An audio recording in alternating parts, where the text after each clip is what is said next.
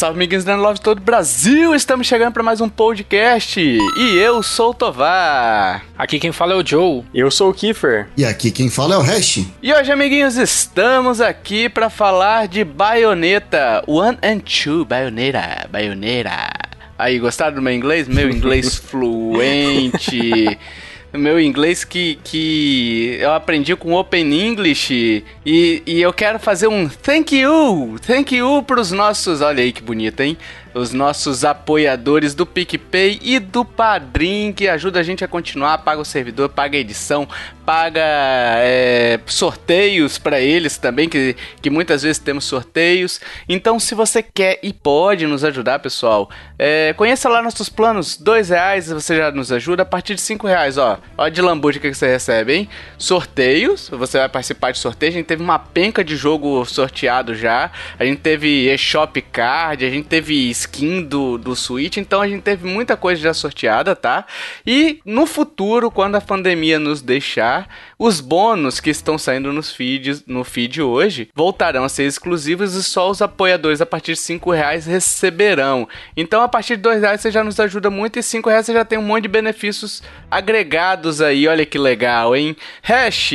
Sou eu. Hash, o que que o cara, o cara tem 2 reais sobrando agora, o que que ele não consegue fazer com esses 2 reais, mas consegue nos ajudar? Com dois reais ele não consegue nem fazer uma assinatura, um sub lá no OnlyFans pra ficar vendo cosplayer vestida de baioneta 18 plus. Nossa. Olha aí, ó. Meu Deus. O bom do hash é que ele vai escalando as coisas assim, né? Only. Only. Como é que é? OnlyFans, Olha aí. Você assina hash? Sigo algumas pessoas ali. Algumas artistas, né? Isso aí, hash. Ai, caramba.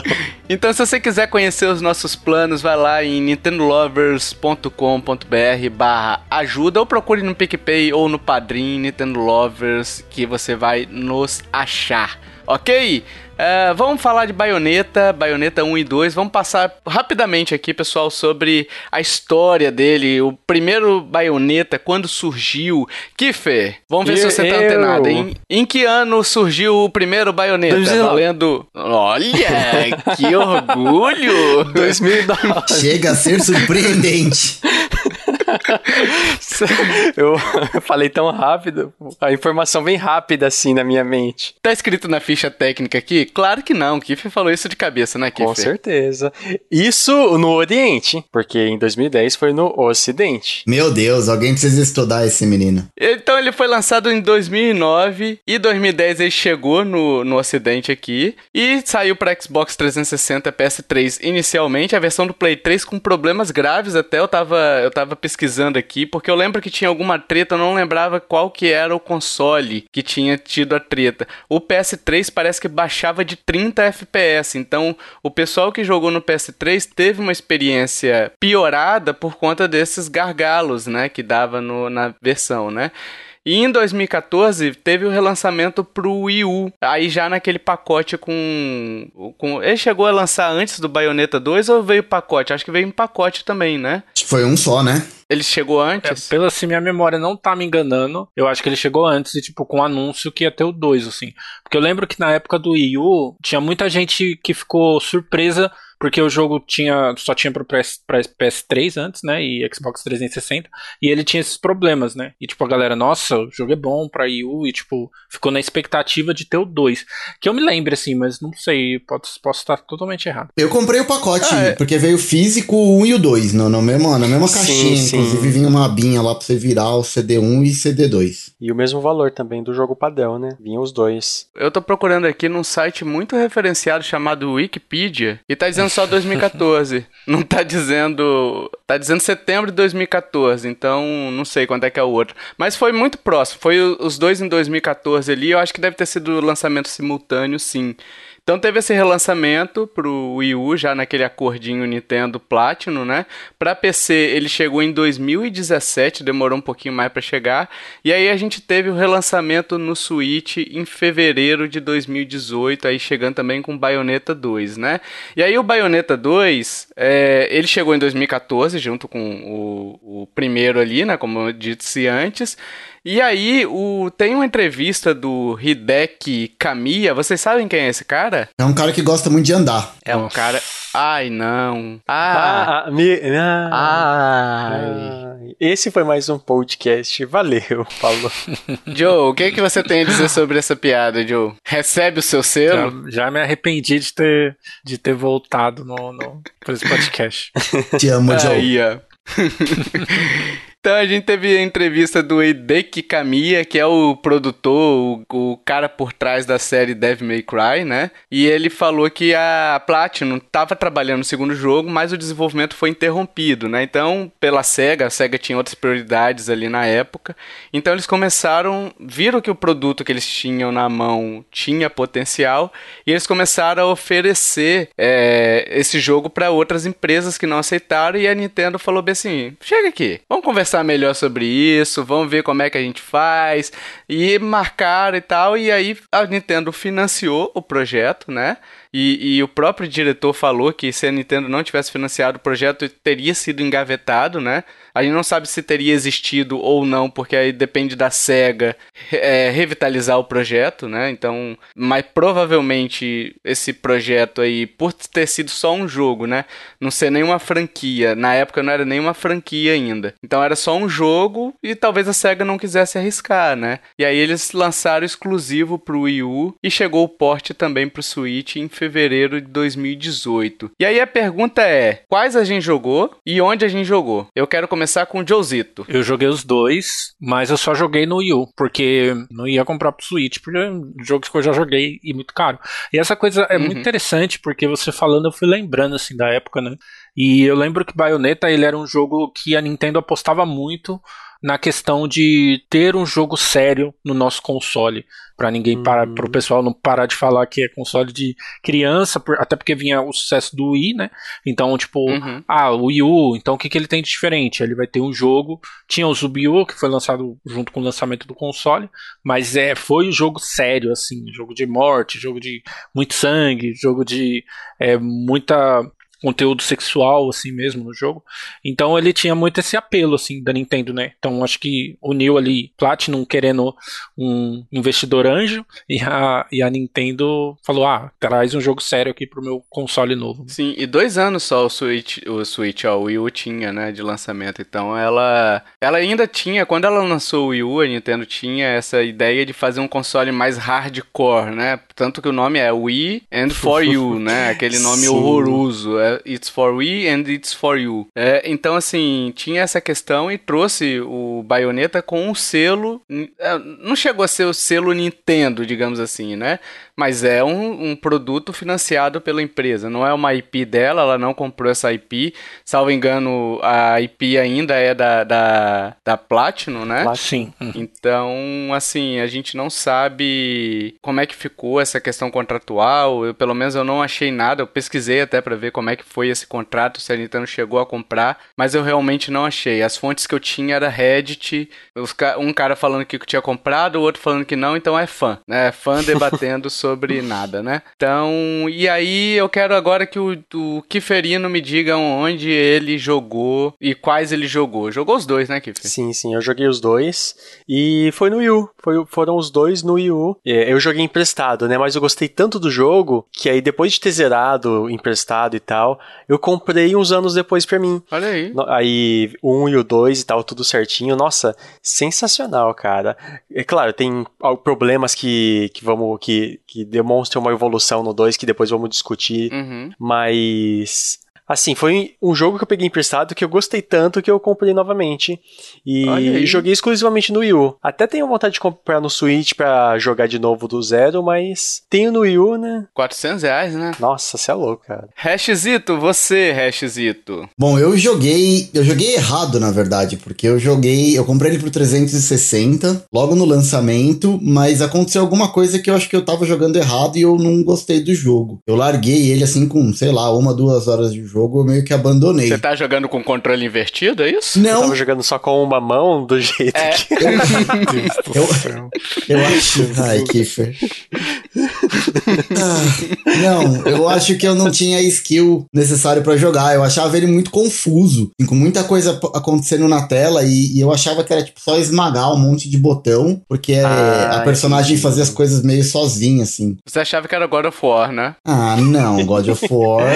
a gente não vai entrar nessa discussão, né? Mas não. não, não, eu até, até pro Devil May Cry, eu acho que eu tinha mais controle do personagem do Dante do que eu tinha da baioneta. Uhum. E eu acabei achando, sei lá, maçante demais e acabei desencanando. Quando saiu pro, pro Wii U, de todo mundo falar bem do jogo esse tempo todo, aí eu falei, cara, não, é. Esse jogo deve ter alguma coisa que eu não vi. E aí eu comprei ele pro, pro Wii U. E aí eu joguei o primeiro, adorei. E logo em seguida me emendei, uhum. né? Os dois. Joguei o primeiro e joguei o segundo já na sequência de cabo a rabo. Então eu comecei no 360, mas só coloquei ali pra ver e não, não curti. Jogar mesmo pra valer também foi no Wii U, as duas versões. Eu joguei no, no Wii U. Eu joguei uma versão e meia, na verdade, né? Eu joguei metade do. do não chegou nem a ser metade do Bayonetta 1. Não suportei por alguns motivos que eu vou falar depois, né? Da, da câmera, enfim. É, e o 2 aí, de tanto o pessoal ficar me, me, me importunando, um amigo meu me emprestou também, aí eu peguei pra jogar. E aí, cara, o 2 melhora demais, cara, demais. E aí sim, eu joguei sim. ele inteiro, inteiro, inteiro. Eu falei várias vezes aqui no cast como eu falava mal do, do Bayonetta, o primeiro, né? Eu sempre deixei claro que eu não tinha jogado o segundo. E aí, quando eu joguei o segundo, cara, nossa, muito, muito legal, muito legal. E é sobre os dois que a gente vai falar mais um, mais um pouquinho no próximo bloco. Oh. My turn now. Mamma mia! Vamos falar agora, pessoal, sobre a história, a historinha do, do Bayonetta, seus elementos de gameplay, o que que tem de problemática, gráfico, trilha sonora. Vamos, vamos abordar o game aqui, fazer aquele reviewzão bonito que vocês esperam da gente e que nunca conseguem, né? Nunca tem, nunca tem o que vocês esperam, né? a gente nunca consegue entregar o hypado, olha aí. É, como eu disse anteriormente, ele é da mesma, do mesmo criador da série Devil, Devil May Cry, né? O Hideki Kamiya. E até guarda algumas semelhanças ali com até temática, ah, tem bastante né? Coisa, Muita semelhança, coisa. né? É. Jogabilidade, temática também. Ah, é. Até tem teorias que dizem que os dois se passam no mesmo mundo. é, então. Então. Tem até easter eggs, né? Do. Sim, do... verdade. No Bayonetta você encontra muitos easter eggs do Devil May Cry. De né? Resident Evil também. Porque... Ah, é? Tem também? Sim, Não sabia. É, eu tava vendo um vídeo de, de easter egg tinha alguns de Resident Evil. Porque o Hideki Kamiya também tá envolvido com, Hideki, com Resident Evil e Devil May Cry também. Era isso que eu ia dizer. Olha aí, isso daí eu não sabia que tinha essa, esses easter eggs do Resident. Legal, legal. E aí a gente vai falar da história um pouquinho aqui dos dois, tá? Aquele negócio, é a sinopse, a gente não vai entrar em, em spoilers aqui. É, a discussão não é essa, a gente vai fazer um review aqui sobre o jogo mesmo, né? Então a história de Baioneta é aquela história sobre aquela briga entre luz e trevas, né? Sombra e, a sombra e escuridão é um filme. Nossa. É, já viu? É bom filme, aliás. Dos leões, né? Muito bom. dos leões, dos leões. Eu ia falar escuridão e, e paraíso, né? O inferno, paraíso, enfim. Aliás, a, aliás, abraço pros leões que escutam a gente. Ah. É, na selva lá, o rei da selva Sim, e tal. Claro. Tudo que o sol toca é o podcast né? então. Meu Deus do céu. Abraço, Simba. Um beijo pra você, Simba.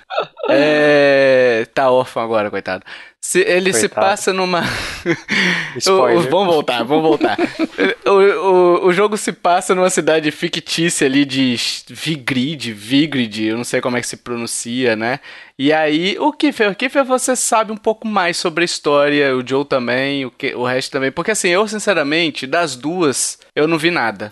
Entendeu? Eu entendi muito pouco, na verdade, da história. Eu não, não entendo muito, não. Até, assim, pra, pra mim que fala inglês, é, é complicado entender isso aí, né? Até para quem entende inglês, porque o jeito que eles contam a história é meio confuso também. É, é meio subjetivo, assim. Então fica muita coisa jogada no ar e, tipo, muita coisa que, uhum. sei lá, você só descobre mesmo lendo as coisas ou em fóruns e tal.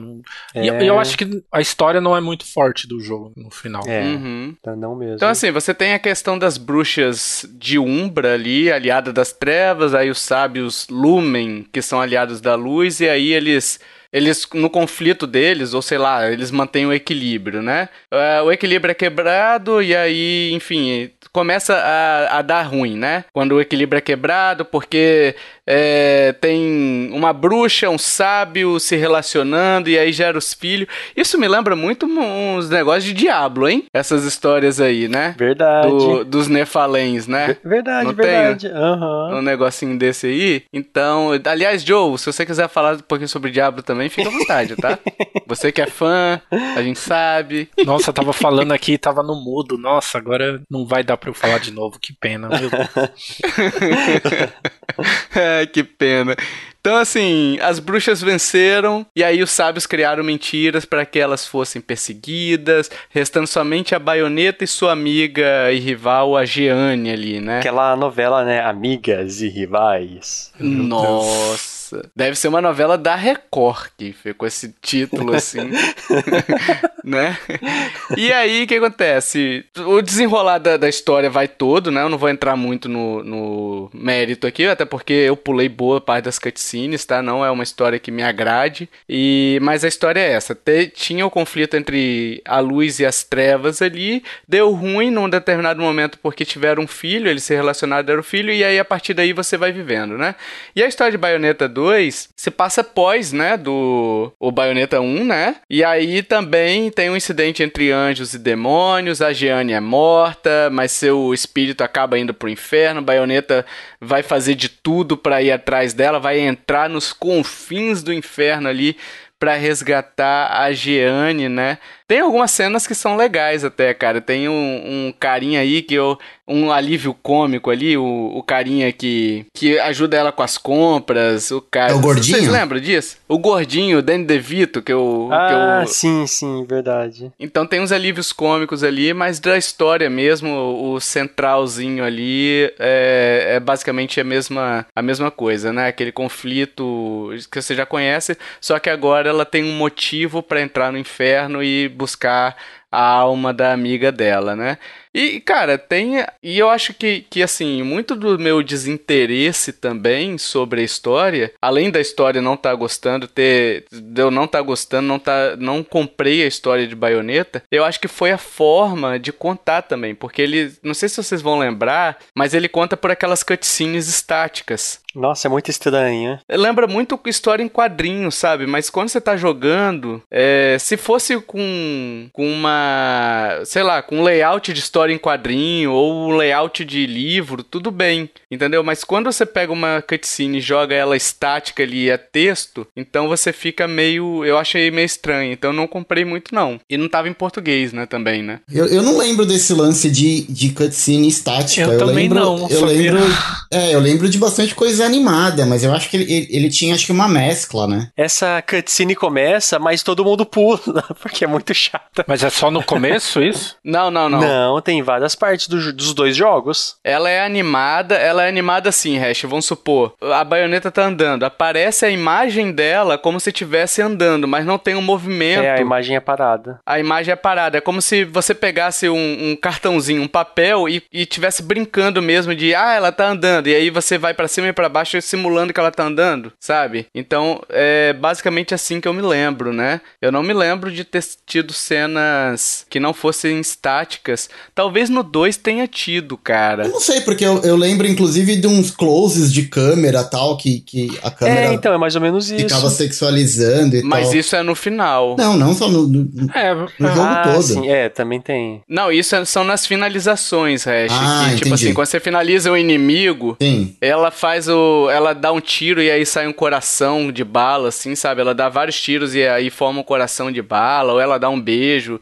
Enfim, Sim. mas a história mesmo, pelo que eu me recordo, são estáticas, né? Então. Entendi, faz sentido. Assim, eu, fa- faz um tempo também que a gente jogou, né? Então há que se ressalvar isso daqui. Mas assim, eu não comprei história de nenhum dos dois. E apesar de que teria. Eu, eu gostaria muito de ter comprado essa história por conta de ter sido uma protagonista feminina, né? Uma protagonista berés, né? Aquela protagonista que não é. Ela é segura de si, né? Eu acho que pra mim Por exemplo, eu lembro de pouca coisa.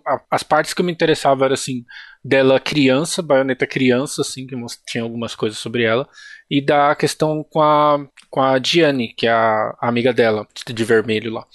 E, tipo, eu achava. Eu queria meio saber só sobre isso, assim. O resto, se é luz, trevas e ah, demônio, ah, assim, no final da conta, ah, a gente vai ter que matar esse demônio, né? Beleza. Era Sim. basicamente isso, sabe? Então eu ficava mais interessado na amizade delas, assim. Amizade, né? Meio naquelas, né? Aquela relação de amor e ódio, assim, por elas serem as únicas que sobreviveram e tal. E mas assim, de resto era só na pancadaria mesmo. Sim, eu tô até vendo aqui para confirmar, pessoal, realmente, eu tô vendo aqui o Bayonetta 2 ele tem algumas cenas, principalmente a cena de abertura ali, passa um ônibus e tudo mais, aparece o pessoal andando, mas as cenas que tá com aquele aquele cara lá que é o demônio lá, não tem, que é o lojista, ele não, ela é estática, né? A, as falas mesmo, elas são estáticas aqui. Então, realmente é, é bem parado mesmo, tá, tá igual, tá igual nos dois. Como se eles quisessem economizar tempo de, de animação, não é? É, é muito estranho. É, economiza, né? Economiza economiza bem até, porque você só precisa tirar uma foto de determinada cena, você não precisa uhum. movimentar, fazer lip sync, sabe? Então, eu acho que é nesse quesito que acaba sendo benéfico, né? Então, é o protagonista feminina, né, como a gente discutiu aqui agora, um pouquinho. A roupa é o próprio cabelo, né? Então, é, essa parte é, é super interessante, esse design dela do cabelo ser a se forma a roupa dela. Nossa, eu achei super super interessante. É, cara, eu achei que eu achei legal que dá um contexto, tá? Sim, também, também. Eu acho legal que dá um contexto. Eu só acho assim, cara, eu acho que a gente vai entrar agora na discussão maior desse cast, né? Que é sobre a questão da, da sexualização dela ou não, se foi legal ou não, né? É, ela usa salto alto, então ela aparece desfilando. Eu acho muito legal o jeito dela, uhum, sabe? Sim, realmente. Eu acho muito bacana. Eu já falei isso com o Joe e tal. Eu acho muito bacana o jeito dela. O que me incomoda é a câmera do, da banheira do Gugu, sabe? Que daria para ela fazer isso tudo sem esfregar na nossa cara que ela tá fazendo isso tudo, sabe? Uhum. E não é nem uhum. questão de ser purista nem nada do tipo. Porque, por exemplo, ela, ela usa a sexualidade dela a favor dela, entendeu? A favor dela até com inimigos e tudo mais, para seduzir e tal. Então ela é desse jeito, entendeu? Uhum. E assim como ela, existem N mulheres pelo mundo que também são seguras de si, que, que ela representa bem um grupo de mulheres. A questão é alguém chegar com uma câmera e, e, pegar essa mulher no meio da rua e ficar mirando na bunda dela, na, enfim, entendeu? É esse tipo de coisa que eu não gosto. É, é o sexo é, para ser vendido, assim, ele não tem um propósito a não ser vender, entendeu? Eles não quiseram fazer uma discussão, eles não quiseram tecer uma discussão profunda sobre essa questão, eles quiseram vender. E sexo vende. O Game of Thrones está é. aí para provar isso, entendeu? O Game of Thrones Thrones é, esfregou na cara de milhões de pessoas, temporada após temporada, sexo que, ok. Não é, não, não é, não é contextual, né? Não é contextual, entendeu? Muito, alguns das cenas lá do, do Game of Thrones são contextuais. Não são todas, não. Mas eu lembro muito bem do Game of Thrones, tem uma cena que o, o cara tá segurando o, o membro dele, o membro reprodutor masculino, com os testículos focando em, em 90% da tela, focando aquilo. Isso é o início de um episódio. E isso não diz nada. É só para dizer, ó, aqui eu posso tudo. Nossa. Mas, Tovar, eu, eu entendo o seu ponto de vista, mas eu vou fazer o contraponto aqui. Claro, claro. É, não acho certo esse lance da sexualização, tipo, sem propósito também. Mas eu acho que esse lance de ser um negócio tão escancarado, tão absurdo assim, é mais ou menos a, a ideia da, da direção de arte do jogo, vamos, vamos dizer dizer assim, isso, isso é proposital. E eles é, tomaram a, a, a iniciativa e, e, se propuseram a fazer desse sentido. É diferente, por exemplo, de você pegar um jogo, por exemplo, como Golden Axe, que antigamente um beat'em up clássico lá. Você tem uhum. a menininha lá batendo nos caras de, de biquíni, né? De fio dental e de biquíni. Uhum. E isso, na verdade, não, não faz sentido para aquele jogo. Mas o, a proposta de baioneta é justamente ser sexualizada. A personagem foi concebida para isso isso. E não foi uma personagem qualquer que foi pensada, ah, vamos fazer uma policial militar aqui, e aí depois de pronto a gente vai sexualizar ela pra, ela ser, pra ficar mais interessante. Não. No caso da, da baioneta, a personagem já foi desenvolvida com esse, com esse propósito, né? O jogo foi concebido com esse propósito. Só para concluir, eu acho que é mais ou menos o que você tá dizendo, que assim, é mais ou menos que você comprar uma revista Playboy e achar ruim que tem uma mulher pelada no meio, entendeu? Porque o jogo ele, ele foi concebido com esse propósito. A discussão se precisa ou não é outra. Eu também acho que não precisa. Mas acho que o jogo foi pensado nisso. A, a, minha questão maior, Hash, é que, tipo assim, você pode ter todas as coisas que ela faz, entendeu? Você pode ter, por exemplo, tem uma lá que ela, ela finaliza, ela vai com as pernas abertas e a cara do cara fica no meio das pernas. Então vocês entenderam o que, que o cara viu ali pela frente. A questão é, dá para mostrar aquilo, dá para você ter o impacto sem focalizar na genitália, entendeu? É isso que eu tô te falando. Tipo, você pode fazer um close de outro ângulo, mostrar que ela usa aquilo ali a seu favor, ela é daquele jeito, mas uh, usar a banheira do Gugu, a minha câmera, é o que me incomoda. É, mas é, é tipo assim, você pode comprar uma, uma revista Veja para você ler a entrevista e você pode comprar a Playboy. As duas vão ter a entrevista. Precisa ter a mulher pelada no meio? Não, mas é o propósito da revista que você tá comprando. E acho que esse, esse jogo, especificamente falando do Bayonetta, eu acho que se não tivesse, a galera que comprou o primeiro jogo ia reclamar no segundo. Hum. Que eu acho que foi o, o intuito do não, jogo. Não, mas é, meu, meu problema é já no primeiro. É, mas então, mas meu de novo, problema né? é já no primeiro. É, é, é a característica marcante. O jogo foi pensado e concebido para isso. E digo mais, é, acho que parte do sucesso do jogo é, é por conta disso. É, porque por conta disso. o que mais se falou no, na época do lançamento de, do primeiro Bayonetta foi isso aí, né? Foi esse tipo de close, É. esse tipo de sexualização e tal. E o que acabou alavancando vendas. Então, Mas é o que eu falei, eles fizeram isso porque vende, né? Porque Exato, não, é o- não é porque eles querem levantar bandeira, nem nada do tipo. Sim. É verdade. ah, eu, quer, eu acho que as mulheres têm que se impor mais, que a gente vê muito isso, né? Ah, não, eles quiseram mostrar que a mulher. Não, eles quiseram vender. Eles quiseram vender pra aquele menino de 15 anos lá que tá começando a jogar jogo, entre aspas, adulto, e ele quer mostrar pros amigos dele que ele pode jogar esse tipo de jogo, entendeu? Então é esse tipo de coisa que, que eu acho, entendeu? Dá para você fazer uma personagem complexa. Eu acho que a forma como eles mostram a, a baioneta é um desserviço à própria baioneta, sabe? É, é esse meu ponto. A câmera, pra mim, estragou a baioneta, entendeu? Então, é. Assim, eu acho, por exemplo, eu tô bem mais na linha do hash. Uhum. E, tipo, eu acho que eu discordo meio que totalmente, assim, da questão. é, de várias questões, assim. Tipo, pra vender, é, obviamente, assim, né? É uma teoria que, se eu fosse apostar, eu também apostaria nisso, assim. Até porque a cultura japonesa nunca se importou muito em questão das mulheres e tal. E. É verdade. É, mas eu acho que tem muitas coisas assim. Porque, por exemplo, como eu interpreto, quando eu comecei a jogar baioneta, isso não me incomodava nem um pouco, porque o resto do jogo é excelente. Então, tipo, não era uma coisa que eu Sim. ficava. Tipo, isso não me chamava nem atenção. Só, sei lá, os combos e a jogabilidade me chamava muito mais atenção. Mesmo no 1, que não é tão bom quanto o 2. E eu acho que assim, se a gente for pensar numa questão de contexto, eu concordo super com o Hash, assim. Acho que se a baioneta não fosse assim, seria só mais uma personagem vazia, assim. É, seria uma personagem feminina, mas uma personagem vazia. Mas você acha que dos o. closes, né? É, a minha questão não é o jeito da baioneta, tá? Eu quero que só isso fique claro. Minha questão não é ela usar a sexualidade dela, nem nada do tipo. Minha questão é, é focar aquilo ali, porque me parece um homem focando é, é, de homem pra homem, sabe? Sim, sim. Então, me parece muito isso, é, essa questão. Não é o jeito dela que eu tô criticando. É, é a forma como esse jeito dela é, é exibido, entendeu? Fica muito. Eu não quero usar a palavra vulgar aqui, porque não é. é tipo assim.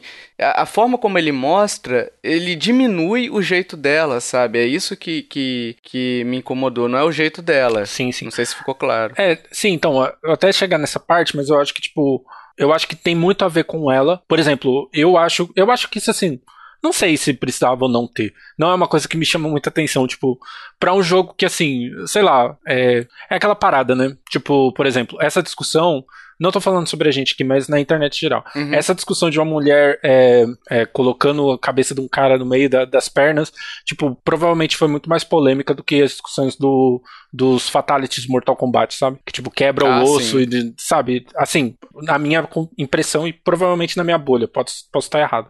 Mas eu acho que, tipo, tem essa questão da baioneta, que acho que se ela não fosse assim, seria muito estranho. E eu acho que, assim, essas coisas me, me remetem a tipo meio que um humor japonês, assim, sabe? De tipo, a câmera uhum. focar e de tipo.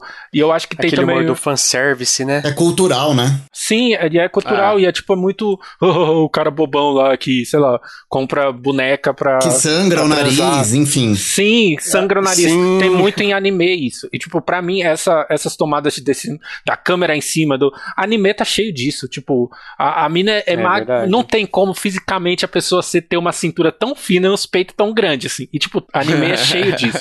Então, tipo, Sim. isso me remete a coisa japonesa. Eu, tipo, só olho assim, ah, velho, Japão, né? Então, eu acho que. eu não sei, tipo, nunca foi uma coisa que me incomodou, mas eu gosto muito de que o jogo seja assim, porque ele provoca tanta discussão, por exemplo, essa discussão que a gente tá tendo e outras discussões que teve, e outras coisas que você percebe, assim, tipo, sei lá, uma mulher mostrando a bunda, assim, e, tipo, nem mostra nenhuma genitália dela, né? Eles sempre escondem, assim, tal. Mas é, tipo, chama mais atenção do que coisas assim, sei lá, militarização em jogos e outras paradas, assim, para mim acho bem mais bizarro. Mas eu acho que, que eu não sei, eu, eu, eu não consigo ver, eu acho que eu tô muito, assim, o que o resto falou.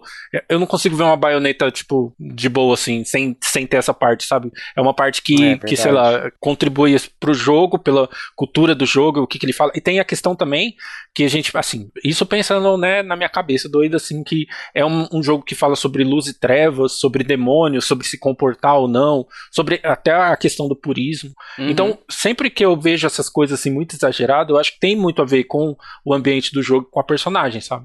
Então, sim, sei lá, sim. não sei.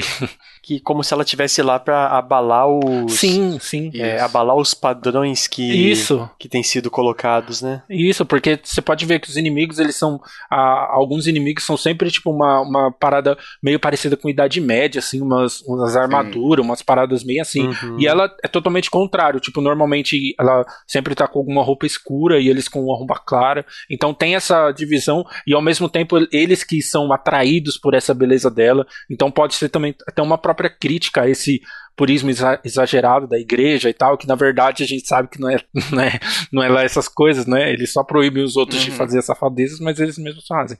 Então, é, não sei, eu acho que gera muito mais discussão do que tipo só uma parada assim ah, é melhor não ter. Eu acho melhor, acho que, lógico, né? Cada um tem opinião. Mas eu acho que gera muito mais discussão do que só isso, sabe? Não, não, é o que eu falei. Tipo, eu não sou dono da razão, até porque, tipo assim, eu não tenho o famoso lugar de fala, né, Joe? A gente aqui, tipo, a gente é homem. É, então nenhum pra de gente, nós quatro, né? É, pra gente não afeta tanto a, a, gente dar uma opinião, não, é ofensivo ou não, porque a gente não tá na pele das pessoas. Sim. Eu conversei com algumas pessoas, até a Lívia do grupo lá, ela meio que também não gosta disso, né? Então, assim, eu tô me uhum. baseando uhum. assim, mas o Joe também, numa conversa que a gente teve, ele falou que conhece pessoas da, da, do grupo de amigo deles que achou muito legal. Então, mulheres, né, no caso, que acharam legais e tal. Então, assim, é uma questão que, que é polêmica, realmente, né? Sim. Uhum. É, a minha questão com isso é uma questão até, tipo assim, se fosse um homem, se fosse qualquer pessoa ali com esse mesmo padrão de câmera e tudo mais, eu me sentiria incomodado,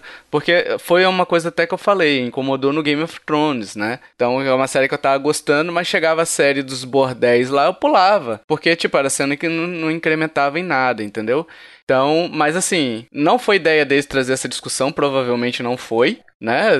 De trazer essas discussões não acerca foi, é. da sexualidade eu, eu e tal. também acho que, não, acho que não. Mas como benefício indireto, acaba tendo essas uhum. discussões. Sim. E, é, e é muito importante ver também depois, acho que depois eu vou até pesquisar isso, tipo, de quantas mulheres trabalharam no jogo, sabe? Aí você vai ver é uma equipe toda de homens, sabe? Tipo, tá. Eu acho que a um desenhista, quem projetou o, a baioneta foi uma mulher. Ah, que eu, pelo que eu tava lendo hoje, assim, é aquela questão, né, gente? Eu, eu peguei. Eu fui tentando achar o máximo de informações e tudo mais, né? Então, é, ele. O Camilla lá, ele pediu pra uma, pra uma mulher desenhar a, a baioneta, ela fez e tal, e aí ia pra ele e falar: Não, eu quero que ela use arma, tem que usar quatro armas. Aí ela mudava até que chegou no visual da baioneta que a gente conhece, né? Que é fantástico, cara. Eu acho é, que é muito. É isso que eu ia falar, tipo, é. Nossa, é sensacional a parada da, das armas na, nas pernas também, tipo, uhum. mostra muito, tipo, por exemplo ela no Smash Bros, assim, tipo, era uma coisa que Sim. acho que a gente ia falar depois, mas nossa senhora, é muito da hora, porque Smash Bros ele usa muito do, do personagem. E o tanto de variedade que você consegue fazer com ela no jogo, e tipo, você fala, nossa, essa personagem é foda mesmo, sabe? Porque. E ela muita tem um coisa. jeito marrento, né, Joe? Sim, Ela sim. tem um jeito marrento, ela vai andando. Sim, e no jogo isso cabe muito, sabe? Nossa, muito Sim, bom. muito sim. bom. Sim, sim. Eu acho que isso ela trouxe um pouco do Dante, né? Esse lance da personalidade Uhum, dela ser sim, assim, sim. meio, meio cheia de marra, é meio um jeito Dante de ser, né? Sim, sim. E você, Kiffer, te incomodou de alguma forma? Você quer dar alguma opinião sobre esse assunto? Você concorda com. com... Eu acho que eu vou Você tem idade pra vencido jogar, aqui, então. Kiffer, ou não? Você tem idade pra jogar? Ah, Primeiro. é, cara, eu, tenho, eu, eu tenho a mesma idade do Joe. então, eu, assim, não me incomoda. Eu entendo que faz parte da, da personagem. Até a questão da exposição é uma coisa bem japonesa, por causa da forma que eles entendem a. A, a sexualidade em geral em- é tipo um super tabu entre eles, mas Uhum. é a coisa mais exposta na- nas mídias. Então eles entendem assim É e tem esse, esse lado meio bobão do sangue, sangue no nariz, igual o Joe falou. Mas, bom, pra mim não não é um problema. Eu jogo de boa, até na às vezes que eu joguei na na, no- na família, até mostrei pra minha mãe, ela gostou. Eu lembro que uma vez ela gostou do desenho da personagem, viu que achou interessante quando ela anda, saem florzinhas e tal. Ela gostou Ah, é, da personagem isso. feminina. Quando ela vira uma pantera, um gato, alguma coisa assim também no 2, não é? É, Que então, também é bem legal assim também, é bem estiloso. Então, ela tem um, um estilo, nossa, uh, sensacional. Talvez um, uma das personagens femininas que mais tem estilo que, sei lá, da Nintendo. Com certeza ela tem mais estilo que a própria Samus, que é Peach. Mas no geral não, no geral não, não me causa nenhum, nenhum desconforto. Concordo com os dois lados, mas eu não, não Uhum. pego nenhum lado pra abraçar. Eu sou isentão. Um Mureta. Moretas. É, José Morinho. é, José Morinho. isentão. José Mourinho é bom, hein? Não concordo nem discordo, muito pelo contrário. José Morinho que escuta a gente, um abraço, né, Hash? Ex-técnico do Tottenham aí. Grande também, abraço, um Premier abraço. League, saudades. É, isso aí. Meu Deus, olha onde a gente foi.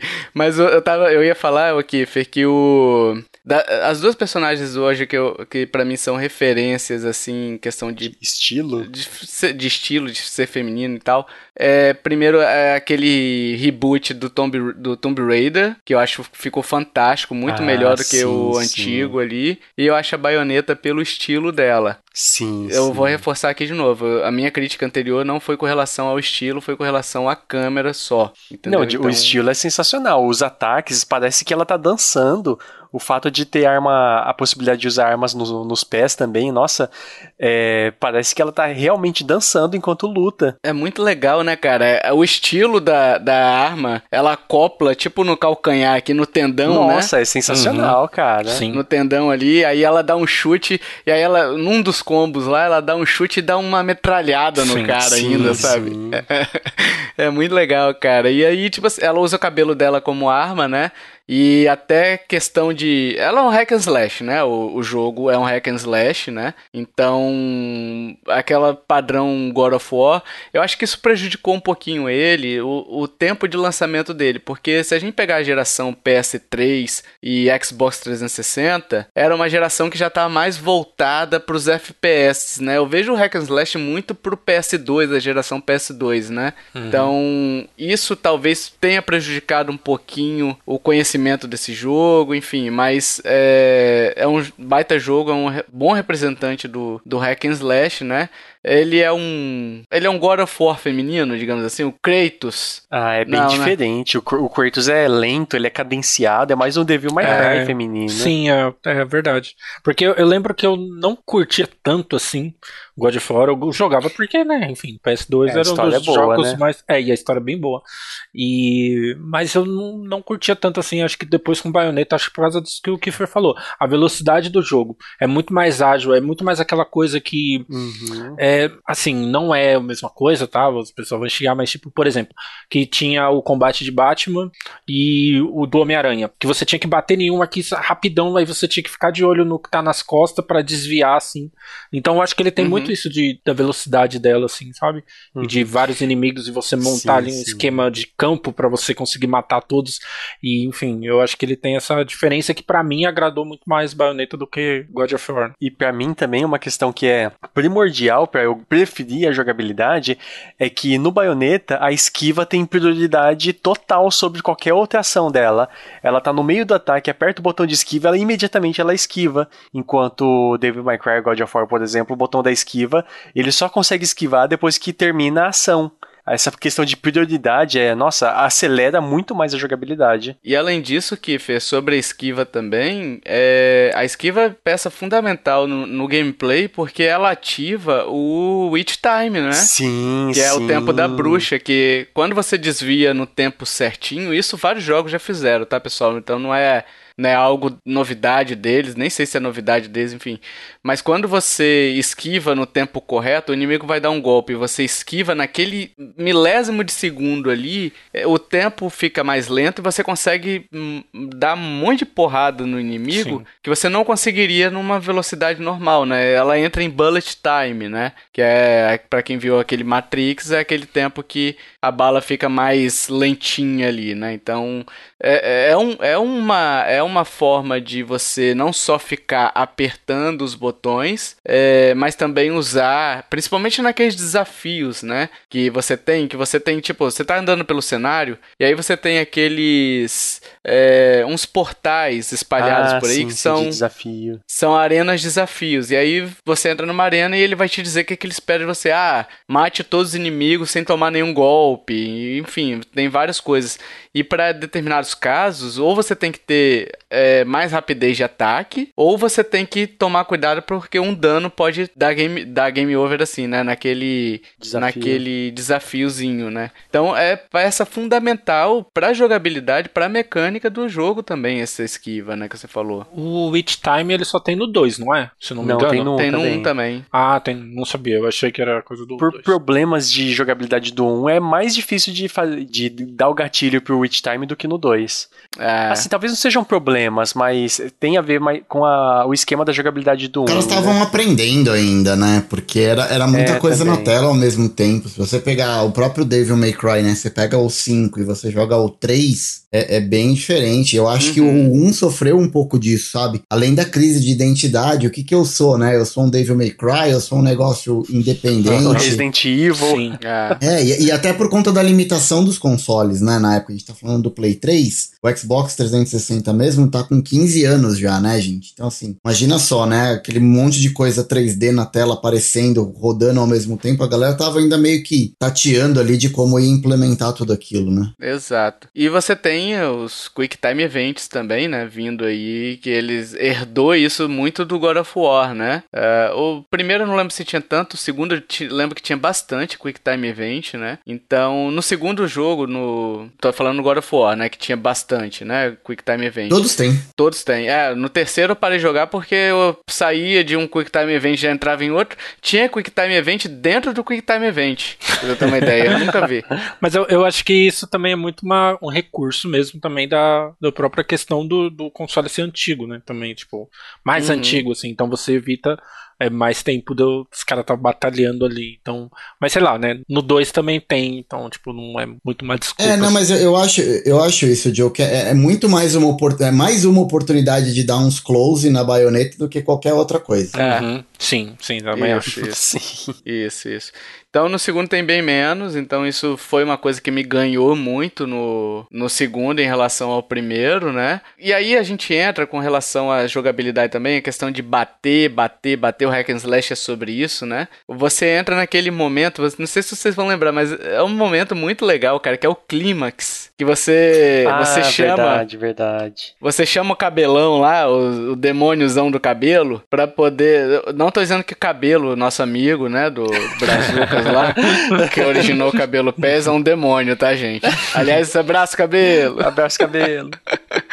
Então você pega, esse, você usa esse cabelo da baioneta é, para poder atacar, gerar um golpe especial com maior dano ou finalizar, né? Eu acho que ela, ela se for inimigo comum, ela chega a finalizar, né? E aí entra algum Quick Time Event nessa finalização aí, mas aí é tranquilo, né? Sim, tipo assim, sim. porque você bateu, bateu, bateu, e aí entra é, esse momento aí, e, e o Quick Time Event ele é muito pra cinematografia da parada, Nossa, né? sim. E, e que cinematografia, né? Porque você fala, carai, vocês foram longe, hein? É, Aí então. a criatividade é essa, velho. No 2, eu acho. Eu acho que é no 2, assim. Minha memória é muito ruim.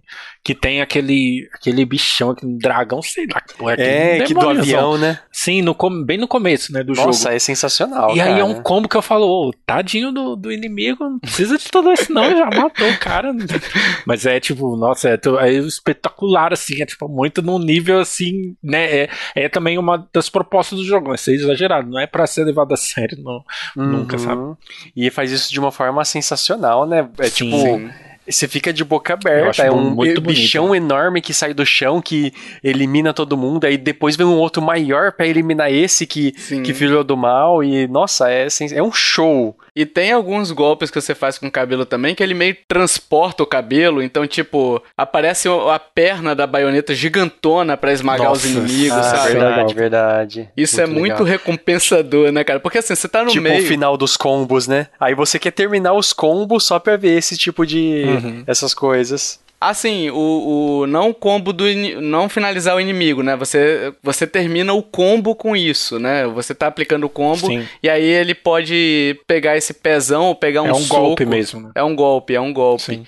E tem, tem até umas coisas que ela puxa, não sei da onde, né? Sei lá. É. Aí umas máquinas de, de cortar gente. Nossa, verdade. e é muito, Ah, é muito verdade, doido. faltou- faltou é, citar mu- isso, hein? É muito É. doido isso. Você fala, meu Deus. Tinha aquele caixão, Joe, que é cheio de espinho e aí ela fecha o inimigo dentro. Sim, sim. pra matar. Sim, sim. Nossa, é muito, é muito louco.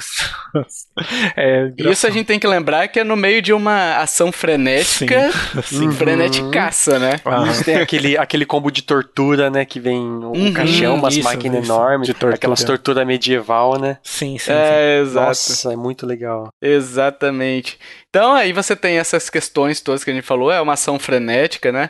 Você tem que pular, esquivar, atacar, e você corre dos inimigos, você pode usar os seus combos a seu favor, né?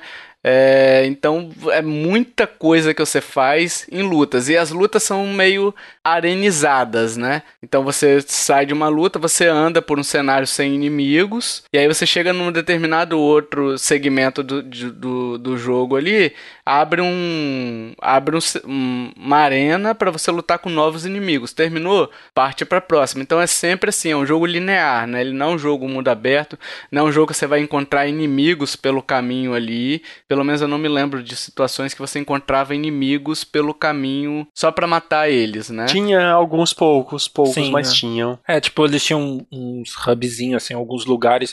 Eu lembro que você chegava numa cidade, aí você tinha que dar uma mini explorada, assim. Aí você conseguia pegar Uhum. dinheiro, conseguia pegar uns Né? itens. Destruir algumas coisas do cenário. Isso, é. Ah, mas é- era bem pouco, assim. Era, também era um lugar fechado que, sei lá, você tinha que andar e, tipo, encontrar uma porta e você não conseguia voltar mais naquele lugar, É, sabe? cara, eu, eu explorei bastante até esse jogo, o segundo, né? Eu vi, por exemplo, eu vi boa parte desses desafios, eu fazia todos, né? Porque era muito gostoso jogar, né? Aliás, tem uma coisa interessante, cara, que é a tela de loading, né? Que a gente. Sim. Eu tava esquecendo de falar isso. Que a tela de loading dá pra você praticar os combos enquanto tá fazendo o loading ali, ela vai, você corre, ah, você. verdade, verdade. Lembra disso? Dragon Ball Tenkaichi do, do, do Play fazia muito Sim. isso, do Play 2. Sim. E é uma coisa que é legal, porque, tipo assim, o loading é uma parada estática, né? Então você deixa ali, principalmente em jogo que você quer praticar o golpe, tipo, pra- de repente você comprou, você habilitou algum golpe ali novo, você usa a tela de loading, que é uma tela morta, pra poder ir praticando, né? Porque a personagem, a personagem já tá carregada pelo jogo, então ela não precisa ser carregada de novo. Então mostra ela enquanto tá carregando, você deixa o cara se divertir ali, sabe? Eu só não sei como é que funciona no Switch, porque tem- o loading de CD normalmente normalmente demora, né? Mas no Switch, que é cartão, ou mesmo a versão online do jogo, né? A versão digital, na verdade, não online, mas a versão digital, o loading é muito mais rápido, né? Acaba tirando um pouco da experiência do cara. Mais ou menos, porque Zelda demora um bocado ainda pra dar né? Então não deve ser tão mais, mais rápido assim, não, né? Pode Não, ser. é- não deve ser tipo SSD, né? Uhum. Por exemplo, o SSD do- da nova geração aí não, não vai ser igual, né? Deve ser mais rápido do que o do Sui, do... Apesar de que... Não, se bem que tinha que, que obter as informações do disco, né? E o disco tem um, um tempo de loading maior mesmo, né? Deve ser menor, Hash, Mas só realmente. fazendo um parênteses aqui, eu sei que não tem nada a ver com o tema, mas é, esse lance de carregar muito rápido no SSD é um negócio que tem, tem me atrapalhado na nova geração. Talvez a galera precisa pensar em algum jeito de, de mudar isso. Porque como os jogos estão saindo agora cross-plataforma, né? É cross-gen, na verdade. Você tem pro Uhum. Play 4 pro Play 5, às vezes tem informação na tela de loading, como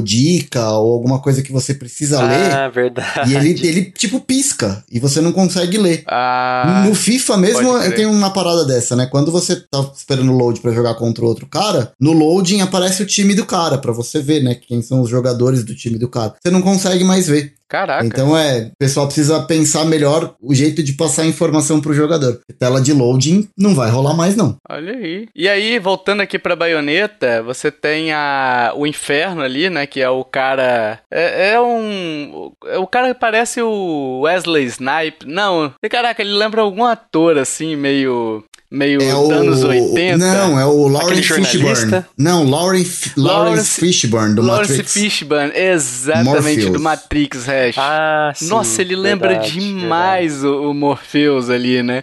Então você vai comprar com ele, ele, enfim, aí tem algumas alguns diálogos dos dois que são muito bons assim, sabe? São legais porque ele também é meio incisivo nas coisas que ele fala, né? Então o diálogo dele, ela respondendo, ela retrucando e botando aí no chinelo é muito legal. E ali você compra os itens e aí você tem os os power-ups que são meio os itens da baioneta, né? Você tem as armas e você tem os pirulitos. Olha aí, a, a baioneta usa pirulito pra power-up, pra Se recarregar não a vida. bastasse os closes e as Verdade. câmeras que a gente vem falando tudo aqui, ela ainda chupa um pirulito. Exatamente.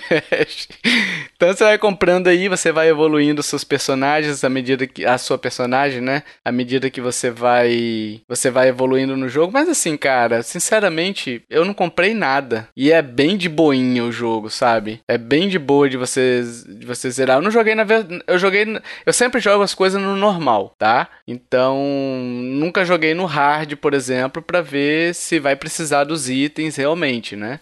É, eu comprava tudo meio que por causa assim, ok, eu quero ver como esse combo vai funcionar contra É, tal inimigo. então... Não era uma necessidade de combate, assim, ai, não tô conseguindo passar. Era mais assim, queria ver o que, que vai rolar aqui, sabe? Sim, sim. Você ga- ganhava a, a- a arma superior, tipo, ganhava as duas espadas, mas pra comprar na mão, mas da perna você tinha que comprar. Aí você só conseguia ver o combo completo depois que comprasse. Mas também era. O, o valor era. Não é- não era tão caro. Jogando normal assim, você conseguia comprar todas as armas. Sim, sim. E é Sim, legal mas- que cada nova arma é meio que, entre aspas, um pacto novo, um- uma entidade É. nova que, que ela servia. Aí tinha um chicote que era. Ela, nos combos, em vez de aparecer a perna dela, aparecia uma entidade que tinha vários tentáculos. Aí o chicote Hum. servia como os tentáculos.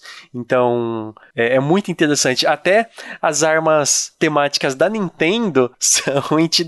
Tem o, a, a bomba lá. Que aí tem uma entidade que é uma bomba gigante. Do Zelda? Não, não, a bomba do Mario, o Shine Chomp, Shine Chomp. Ah, tá. Shen não, Chomp. Shen Chomp é a, é a, é a Bobomb que você tá falando. Não, A não, mas a- aparecia um Shine Chomp gigante. Ah, é aquela cachorro, é o cachorro mesmo, então. Isso, que era a- Ah, uma, tá. uma arma uma arma que você usava no pé. Inclusive, quando eu tava jogando no, na, na di- dificuldade mais, mais difícil, Uhum. ela fazia parte do meu set principal, assim, pra conseguir enfrentar os inimigos. Ela dá um dano bem legal e em área. E a trilha sonora é maravilhosa, né? Nossa, Muito é sensacional, é sensacional. Nossa, eu, eu gosto muito da trilha sonora. Eu acho que tem momentos que ela diminui o ritmo, tem momentos que ela, ela tá no clímax e aí toca a música cantada e você vai junto, sabe? Então é, é muito legal a trilha sonora. Os gráficos dele também são muito bonitos. O jogo. O, o primeiro tá um pouquinho mais datado, até pelo tempo que ele foi lançado, né? Mas o segundo tá lindíssimo. Aliás, o primeiro, o primeiro começa com aquele relógio, você caindo num, num relógio, lutando no relógio, né? E o segundo é num avião, não é? O segundo Sim, começa num- você é num num caça. avião. De dia, né? caça. Cara, é muito legal, velho. É muito legal você lutar ali. Você não sabe o que, que vai te esperar e tal. E é, e é um dos jogos que, que já falamos muito assim, que é o jogo que ele não fala assim, ok, vamos lá, primeira lição do nosso tutorial, dê um chute. Não, ele, conforme o jogo vai passando, ele vai te ensinando conforme a facilidade dos inimigos. Uhum. E rapidinho, muito rápido você pega o jeito assim do combate. Porque, às vezes, por exemplo, tudo isso. Às vezes uma pessoa tá ouvindo o podcast e nunca jogou. Ou só viu o vídeo, então pode pensar assim, putz, deve ser mal confuso, deve ser loucura. Não. Tipo, o jogo é Não. muito. Ele consegue cadenciar muito bem as coisas, você consegue ter muito controle sobre a baioneta, principalmente no 2, que eu acho que melhoraram muito a questão da precisão de jogabilidade, ficou muito mais gostoso de jogar. A curva de aprendizado Uhum. dele é muito boa, né? Sim, Sim. melhorou A, mesmo. a- a própria câmera melhorou muito, assim, sabe? Muito, muito, muito. Nossa. Tipo, é outra, parece outro jogo, assim. E. Mas ele tem muito isso também de, tipo, ah, vai, você vai aprendendo conforme for passando. De repente, ali na frente, umas duas horas de jogo, você encontra um inimigo diferente. Tá, vamos ver como que você vai matar ele. E aí você vai tendo que descobrir como matar tal inimigo. E assim vai, sabe? O jogo ele vai sempre te ensinando sem te pegar pela mão. Apesar de eu achar ele fácil, assim, na questão, tipo, você não sofre muito. Pra... Eu acho que você sofre muito mais nas, nas batalhas finais, assim, né? Contra os chefes finais no final do jogo. Uhum. Mas ele tem muito isso, eu acho, tipo, de dar assim o prazer pra você jogar e te ensinar sem precisar parar o, a o, o coisa do jogo frenético, sabe? Sim, sim. Sobre a câmera, Joe, eu até queria falar porque o primeiro, o primeiro baioneta eu desisti justamente por causa da câmera, sabe? Porque assim, Pra mim é muito complicado você pegar um, um, um cenário que é um corredor estreito e você botar uma luta frenética nesse corredor, entendeu? Então, Nossa. assim, porque você precisa de câmera, você precisa de área de visão, você não tem essa área de visão e aí você fica perdido. Muitas vezes eu ficava perdido no, no- no- na batalha, eu tomava dano, não é porque eu não tava conseguindo lutar, é que eu não conseguia ver os inimigos, porque a câmera ela ficava entrando na parede e aí ela ficava, ou às vezes ela ficava muito próxima, entrava no personagem, sabe, nas costas do personagem, Aham. você não conseguia ver nada e tal. Então no segundo eles já fizeram cenários mais amplos, mais abertos. Então, quando tinha esse problema de câmera, eu falava, não, é porque eu tô lutando muito próximo da parede. Não é porque o cenário é muito curto, entendeu?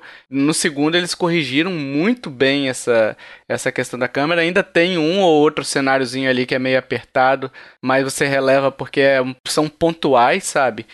Mas no segundo eu percebi uma certa. é, é meio, era meio rotineiro, né? Então, pra mim, o segundo ele implementa um sistema de câmera e o primeiro é, era bem ruim. Foi por isso que eu desisti. Eu não consegui continuar no primeiro por conta dessa limitação, né? Sim, sim. É, assim, são só muitos, muitos avanços do, do 1 pro 2.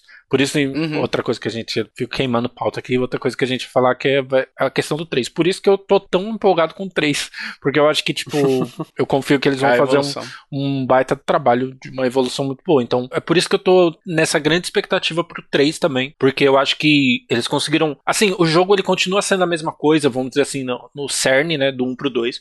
Mas eu acho que no 2 tem um salto, assim, que é bem. Lógico, é outra geração mesmo. Mas é um salto muito grande, sabe? Tipo, em tudo, em gráfico, assim. No 1 tinha algumas cenas que eles exploravam muitos uns lugares assim, né, tipo Idade Média mesmo, e uns lugares escuros. No 2 é tipo tem muito mais brilho, muito mais umas coisas assim mais bonitas, mais palpáveis assim. O, a própria baioneta, ela, ela muda o, o, o visual dela no 2, né? Sim, então ela tá com sim. o cabelo mais curto no 2 assim, e, tipo, tem essa parada de experiência mais assim, sabe? Tipo, eu acho muito foda assim, tipo, dos dois eu, eu gosto muito mais do 2, mas é tipo muito por causa dessas melhoras, não é só porque é tipo, ah, é só porque é o 2 assim, não é é porque o, é o jogo, eles pegaram um jogo assim e, e melhoraram tudo, eu acho, sabe? Não tem nada assim que eu prefira no 1, sabe? Parece que no, no 2 pro 1, eles. Uma das coisas que eles melhoraram foi a, a resposta, a velocidade de resposta do controle com ela.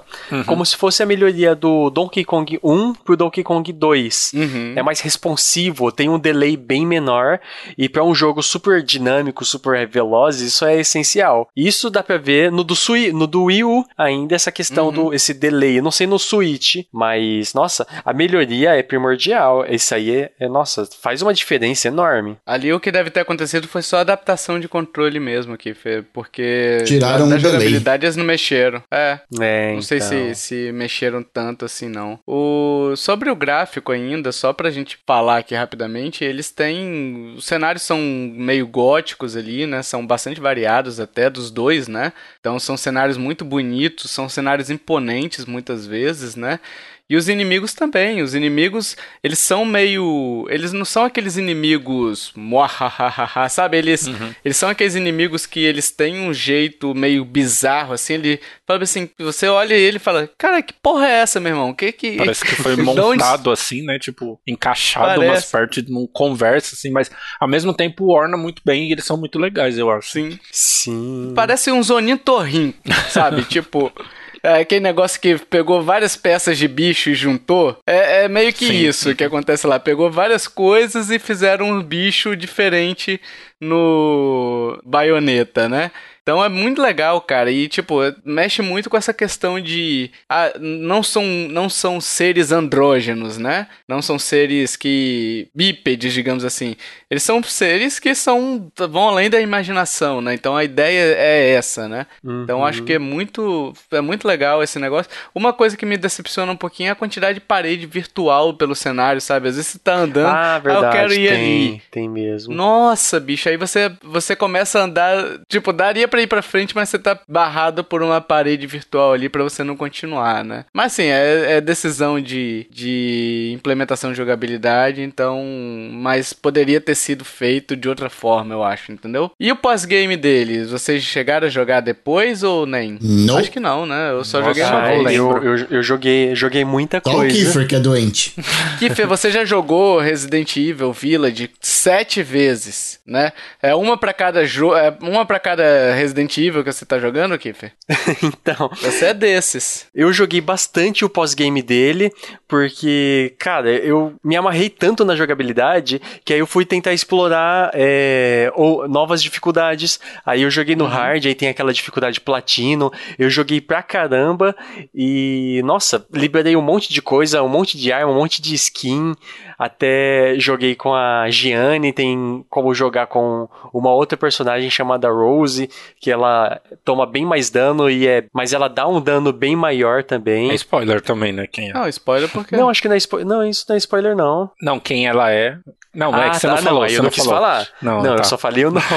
Ah, E- Mas assim, do 1, eu só zerei uma vez. Até tentei jogar outra, outra vez, mas não, não, não ornou. Tava. Sei lá, a jogabilidade não, é, não me fisgou. Enquanto que o 2 é. Nossa, o pós-game sensacional. Pelo menos pra mim, né? O 2 deve ser legal de rejogar, mas assim, eu não. Hoje eu ainda tô, tô de boa, entendeu? De. Não tenho vontade de revisitar, não, sabe? A vida é Mas muito é um curta pra jogo. isso, gente. Ah, Terminou, tem muito jogo pra ficar revisitando. É, poxa, vida não, não espera, não. Uma coisa que melhorou entre, em relação ao 2 aqui, só pra fechar esse bloco, foi a questão do, do que o Kiffer falou, né, da jogabilidade mais precisa, mas também, Kiffer, a questão do hitbox, né, dos inimigos, que você pelo menos atira e você você consegue, você atira não, você você golpeia e você não sente que ah, atingiu o quê ou não atingiu, por que que não Sim, atingiu, sim. né?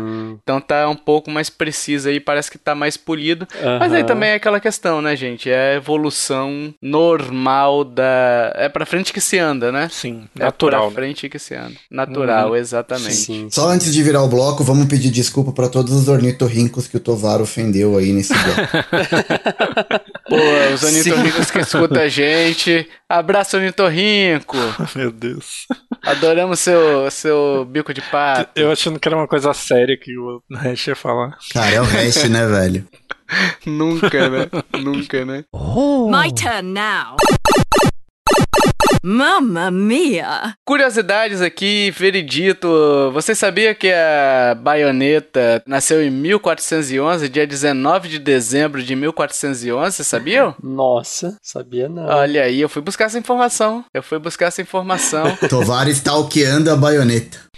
é, Olha, exato. É verdade. Tem um relógio que ela carrega que tem a inscrição 1411 1219. Eu só não sei. Ah, se bem que não seria porque o horário americano seria 11 14, aí não tem mês 14, né? Porque poderia ser 14 do 11 de 1219, mas aí o pessoal, até os desenvolvedores falaram, falaram aparentemente que ela é de 19 de dezembro de 1411, né? Olha aí, antiga, hein? Antiga, mais ou menos ali com a princesa, a princesa não, a rainha Elizabeth, hein?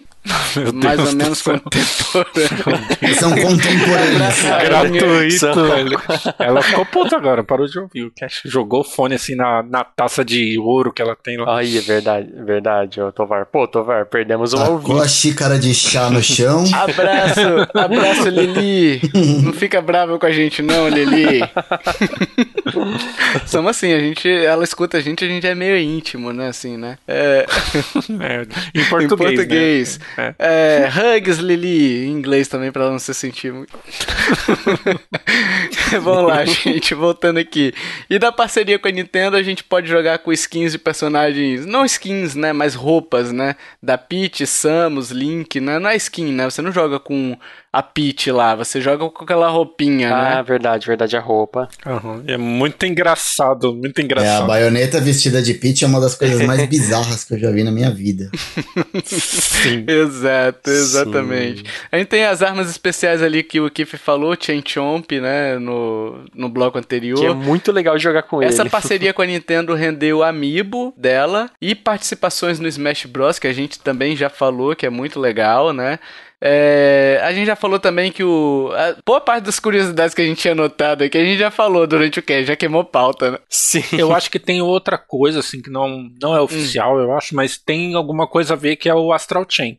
Então, provavelmente, ele faz parte desse acordo, assim, de tipo, ah, também faz um jogo aí exclusivo pro, pro nosso console, sabe? Então, eu acredito que essa parceria Nintendo e Platinum tem muito a ver com o Astral Chain, porque é um jogo que também parece muito Bayonetta e, e exclusivo do, do Switch, né? É. Então, acho que também tem a ver, entra nesse pacotão aí de contratos deles. E tem rumores de outros jogos pro futuro também. tem, É, tem, tem, Dessa tem. parceria. O Kamiya, ele elogia muito a Nintendo, né? Então já teve questões no Twitter dele reclamar, tipo, de outras desenvolvedoras, assim. E, tipo, elogiar a Nintendo. Não, ah, é a Nintendo mesmo que tá fazendo um negócio legal, tá fazendo o negócio andar, sabe? Então, É, tipo, porque quem tá pondo grana pra ele, né, Joe? Ele, como a gente mesmo disse no cast, ele bateu em outras sim. portas e ninguém atendeu, né, cara? Se ele não a Nintendo, É, mas, mas, mas, cê- mas cê- eu acho que ele é um cara que não, não parece que fazer muita média, assim, sabe? Eu acho que ele é, tipo, meio que foda-se, assim, sabe? Se ele ficar sem, sem coisa, ele lança uma campanha no Kickstarter e, tipo, vai ter milhões, assim. Ele lança um jogo, assim. É. Mas não sei, pode ser só impressão, assim. Mas eu acho que eu, eu tenho essa, essa impressão que, tipo, essa parceria deu muito certo e, tipo, vai durar aí durante um- mais uns anos, sabe? É, eu acho que por enquanto tá bom. A gente só tem que. A gente teve uma, uma treta recente. Eu não me lembro qual foi a empresa que teve que tirar o. Do Astral Chain mesmo, hein, Joe? Que teve uma rusga aí entre a Nintendo e a, a Platinum. Que a Nintendo teve que. A Platinum teve que tirar, que era da Platinum. Aí ela falou. A Nintendo pediu pra botar da Nintendo ou vice-versa. Não me lembro qual foi. Ah, verdade, verdade. Mas foi sim. do Astral Chain, que eles mudaram recentemente, fizeram update só pra poder trocar essa, essa informação sobre a propriedade intelectual da parada. Então eu não sei se. A gente só tem que abrir o olho com relação a isso, porque talvez isso seja um início de uma briga Hum. entre as duas, entendeu? Entre a Nintendo. Verdade, Entre a verdade. Nintendo e Bem a, colocado. e a Platinum. E aí, vamos pro veredito então? A gente recomenda qual é a nossa expectativa pra jogar Bayonetta 3? É um jogo que a gente pretende rejogar. Aí é, o rejogar a gente já respondeu, né, no bloco anterior. A gente já falou, acho que o Joe que não falou que se pretende rejogar, mas enfim, vão, vão responder isso aqui. Eu vou começar comigo. Minha expectativa para Bayonetta 3 está altíssima, né? Porque eu espero, assim como o Joe falou no bloco anterior, espero que evolua, né? Pra frente é que se anda. Então a gente espera ver o Bayonetta 2 melhor ainda, melhor do que já foi o Bayonetta 2, né? É, porque senão vai ser uma involução. E o Bayonetta 1 e 2 não. O Bayonetta 1 eu nem joguei, né? Joguei um pouco só. E o Bayonetta 2 eu joguei e tô de boa. Por enquanto, não pretendo rejogar. Talvez no futuro a nostalgia batendo, aquele negócio todo. Por enquanto tá muito recente pra se falar em nostalgia desse game, né? É, mas por enquanto eu tô de boa, não pretendo rejogar. Vamos lá, Joe, você. Você. Olha, assim, expectativas para Bayonetta 3 muito grandes, mas muito triste também, porque eu nem sei se eu vou jogar com 300 reais no jogo. Talvez eu jogue pela Twitch mesmo, mas eu, assim, acho que tô com uma expectativa muito alta, acho que vai ser um dos melhores jogos, assim, do ano que ele Sim. foi lançado, né?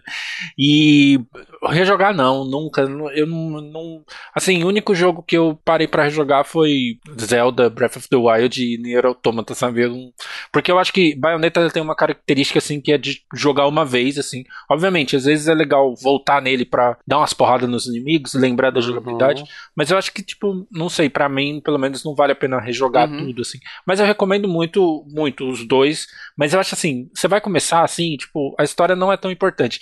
Vai direto ah. pro dois, que já tá Sim, excelente, verdade. sabe? Vai, vai direto, direto pro dois, que, que vale muito a pra pena. não sofrer sim. com um. Sim, sim. Ciferino, você? Eu tô com expectativa bem alta pro 3 também.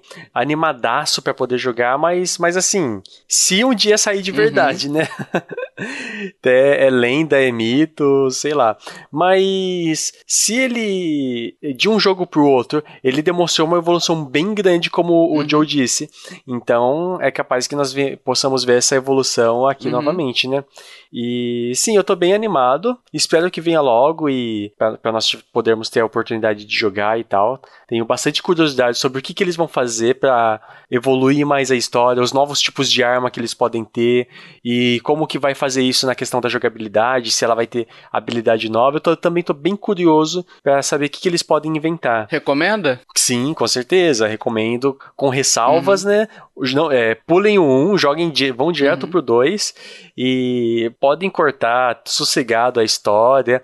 É, é, interessante, mas o que o mais interessante mesmo é a jogabilidade e as as cutscenes de. Não de uhum. história, mas tipo o clima, as cutscenes de. Finalização. De clímax, né? como nós falamos. Uhum. Isso, finalizações e tal, que é, é, Nossa, é um show. Pretendo rejogar? Sim. Até gostaria de, como no futuro, comprar pro Switch e jogar Carai. de novo. Desde o zero, mais 200 horas. Você é, é doido, você é doido. não, eu não joguei tantas horas assim, não, né? Mas eu joguei pra caramba ele. Hash, você, Hashzito? Cara, eu tô na expectativa pro 3. Também acho que vai demorar muito para sair ainda e também não sei nem se sai, para falar a verdade. É, mas assim, hype normal, não é uma franquia de, de jogos assim que para mim é um jogo mediano assim, eu jogo quando não tem nada mais para jogar. Pelo estilo dele, tanto Bayonetta quanto Devil May Cry, joguei agora o 5, PlayStation 5. Mas eu termino o jogo e falo: "Ah, tá bom, OK, é um jogo qualquer coisa assim". Mas isso é de novo, né, por, por conta do estilo do jogo para mim que não, não não me prende muito. Eu acho que ele é um jogo bem assim, Hash. Ele é um jogo bem momentâneo mesmo, né? Tipo, é pra você viver aquele momento e depois esqueceu, né? Sim. Eu acho que é basicamente isso. Eu nunca tinha pensado assim, que o Hash falou, mas eu acho que ele tem essa cara, tipo, e, e, ele é um excelente jogo. Não tô falando que ele não poderia ser um grande jogo, mas acho que a proposta dele é ser mediano e, tipo, ele faz muito bem é. a parte dele, sabe? É acho isso. que é bem e, isso. Tipo, mesmo. rejogar, né? Não, não é o tipo. Eu já, por natureza, não, não rejogo quase nada. A não ser, tipo, jogo de luta versus ou game as a service, tipo, online, que você joga sempre. Mas assim, eu tenho vontade hum. de uhum. rejogar The Witcher 3, mas não Bayonetta. Vocês são tudo doidos. Ô, louco. Não, não dá. oh. My turn now. Mamma mia! E agora, amiguinhos, vamos pro jogo misterioso? Hein? Vamos pro jogo misterioso. O jogo misterioso hoje é do Hashzito, mas antes, porém, contudo, entretanto, todavia, eu vou ler os acertadores do meu joguete, o jogo misterioso do podcast 135. Foram eles Douglas, Bride Rosa, Lívia Peixoto, Kiffer, Kiffer que acertou durante o cast, né? O Thiago Luiz Torquato e o Michel Pereira eram o Just Dance, né? Então tava facinho, era o Tio Tovar, o bondoso. e agora vocês vão ver, pessoal, o, o, o cara que é o carrasco desse podcast, aquele cara que faz cheats atrás de cheats, é o Rashit. Rashit, vai lá, Rashit. Diga aí suas dicas. É, antes de mais nada, eu queria só deixar um abraço pro meu público, pros meus fãs que estavam com saudades aí de mim no jogo misterioso. Eu tô aqui para provar que quando é comigo a parada é mais fácil. Então vamos lá. Jogo de hoje. Dica número 1. Um, meu lançamento oficial foi na década de 2010. Dica número 2. Recebi uma versão para três consoles da Nintendo. Dica número 3. Não tenho continuação. Prestou atenção nessa, Kiffer? Não tenho continuação. Mas tenho mais de um spin-off. É a dica Sim. 4. Prestou atenção nessa também, Kiffer? Tenho mais de um spin-off? o cheat tá aí. Pegou, o né? Tá bom. Tá e a última dica: sou praticamente infinito. Olha aí, se você sabe, se você já sabe qual é a resposta, vai lá no nosso formulário, na, no nosso site, né, nintendolovers.com.br, na postagem desse episódio, tem lá o formulário para você preencher, participar e ter seu nomezinho lido aqui por essa voz que vos fala. Eu acho que tá fácil, hein? Tá fácil, eu acho que muita gente vai acertar essa dica aí, exceto o Kiffer, que o Kiffer vai errar. Cara, Ai, meu, meu Deus. Deus do céu. Agora, pessoal, a gente quer saber sua opinião. O que, que você acha? Você já jogou? Sentiu vontade de jogar? Você tem vontade de jogar e não joga por algum motivo? É, o que, que você acha da sexualização da baioneta? Essa discussão que a gente teve aqui, que foi bem legal, né? É, com respeito, pessoal. não me ofendam muito, tá? Mas é, eu acho que seria legal a gente discutir isso e sempre discutirmos para poder evoluir enquanto sociedade. Não que esse podcast vai evoluir a sociedade de alguma maneira, porque se vocês estão esperando isso aqui de alguém que mandou um abraço pra Rainha Elizabeth e pro Anitorrinco, né? Vocês estão errados, né? É, então vai lá no, na postagem desse episódio ou nas nossas redes sociais, deixa aí suas opiniões pra gente, beleza, pessoal? Todas as nossas formas de contato, e-mail, redes sociais estão nos links do post também, então tá facinho, facinho. Quer entrar em contato com a gente, é só falar. Quer entrar no grupo Telegram, manda seu nome de usuário pra gente que a gente insere vocês numa boa. E se você curtiu este podcast, meus amiguinhos, compartilhe, ajuda a divulgar. Chama papai, chama mamãe, chama vovó, chama vovó, chama tio, chama titia, chame o ornitorrinco que agora tá complexado, hein? O Forrest Gump, chame o Forrest Gump. Chame o Forrest Gump. Chame o cameraman da banheira do Gugu que perdeu o emprego. Não tem mais utilidade para ele hoje em dia na TV. Chame a Rainha Elizabeth que agora tá escutando aqui. Hi, Rainha. Hi, Queen Elizabeth. Elizabeth, hein? Com, com linguinha entre os dentes aqui, Fê. Hein? Chamamos todo mundo? Joe, quer chamar alguém? Chama o Joe. Chama o Joe também. É, chame o Joe. chame o Kiefer, chame o Hash, chame a baioneta, chame a bruxa. Chame a bruxa. A bruxa do pica-pau lá. E lá vamos nós, hein? Não, vamos encerrar que já tá ficando longo demais esse chame, chame, chame aqui. Até o próximo podcast. Valeu, tchau, tchau. Tchau. Falou, falou.